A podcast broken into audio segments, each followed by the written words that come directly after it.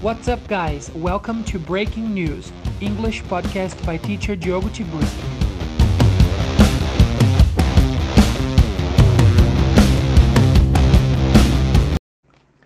Hello, everybody. How are you doing? Hoje eu vou falar um pouquinho para vocês sobre duas técnicas de leitura muito importantes: skimming e scanning. Vou falar um pouquinho sobre as diferenças entre elas e sobre as características de cada uma. Começando então com a técnica skimming de leitura, que consiste no ato de realizar uma leitura superficial, na busca de elementos, ideias, conceitos, uma exploração de uma, de uma produção literal sem se ater a pontos específicos. A gente passa os olhos pelo texto, busca entender, busca conhecer o nome do autor, a fonte onde foi publicada, demais uh, informações sobre a obra.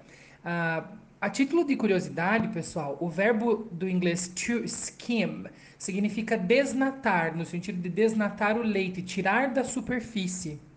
Então é nesse sentido que nós fazemos essa leitura. Algumas características da leitura skimming são uma leitura rápida, Uh, com foco e concentração em buscar elementos específicos uh, da obra, como o nome do autor, como eu falei, uh, o nome do local onde foi publicada essa obra, a ideia geral do texto, os objetivos do texto e informações mais subjetivas. Essa é a ideia da leitura skimming. Então é uma leitura um pouco mais rápida, um pouco mais espaçada, uh, não focamos na compreensão de palavra por palavra do, inglês.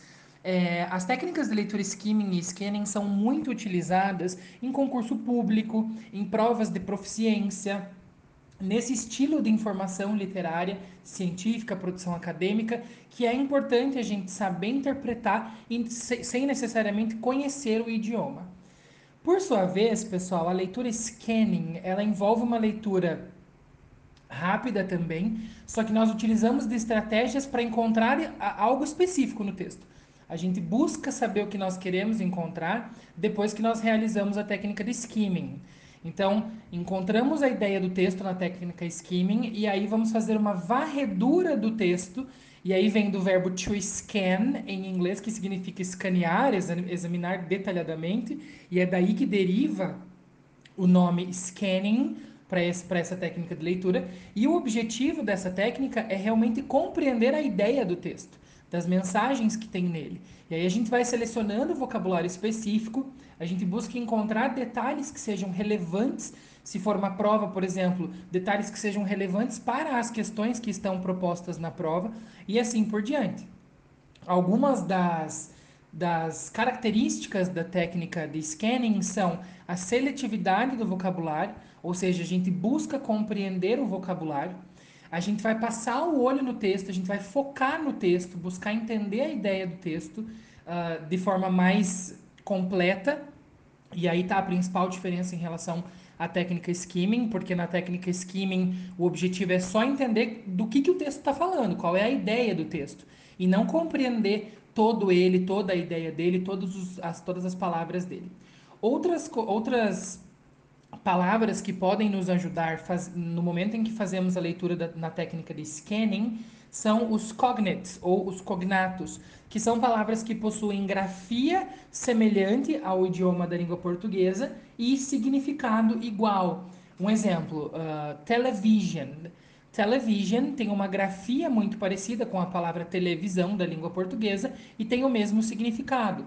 Então, a gente chama os cognates de helpers, eles são os nossos ajudantes. Buscamos também encontrar detalhes específicos do texto na técnica scanning e fazemos um contato visual mais próximo, uh, mais íntimo com o texto, por assim dizer. Então, gente, é muito simples, são duas técnicas que são uh, tranquilas de entender, fáceis de aplicar. Recapitulando de forma muito breve: técnica skimming, leitura rápida, uma varredura rápida no texto para entender a ideia, o nome do autor, onde foi publicada, do que está falando, né? a ideia geral, os objetivos do texto. E a técnica scanning, seletividade de vocabulário, varredura completa, que vem do verbo to scan, que é escanear, fazer uma varredura, buscar encontrar os cognatos, os ajudantes, os helpers, né, detalhes específicos e, e contato visual uh, profundo com o texto. Espero que essas dicas tenham ajudado você. Fique ligado, stay tuned for, my, for more tips with Teacher Diogo.